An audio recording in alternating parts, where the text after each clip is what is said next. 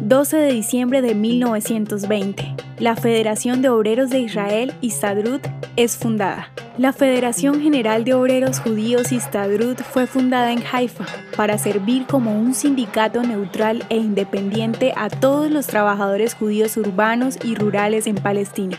La organización fue formada por un conglomerado de sindicatos, pero también agrupó emprendimientos de construcción, instituciones bancarias y de crédito, establecimientos de distribución de materiales y agencias de marketing. Con orientación socialista, buscó proveer educación, salud pública y otros servicios permanentes para la creciente clase obrera en Palestina. Servicios sociales esenciales que los británicos no fueron capaces de proveer. En 1921, David Ben Gurion fue electo como su secretario general y para 1927 la organización contaba con 25.000 miembros, representando el 75% de los obreros judíos en Palestina. La Istadrut en 2017 representó más del 20% del ingreso nacional de Israel y registró a más de 800.000 miembros.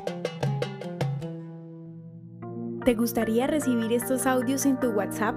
Compartimos nuevos episodios todos los días. Suscríbete sin costo alguno ingresando a www.hoyenlahistoriadeisrael.com. Hacerlo es muy fácil.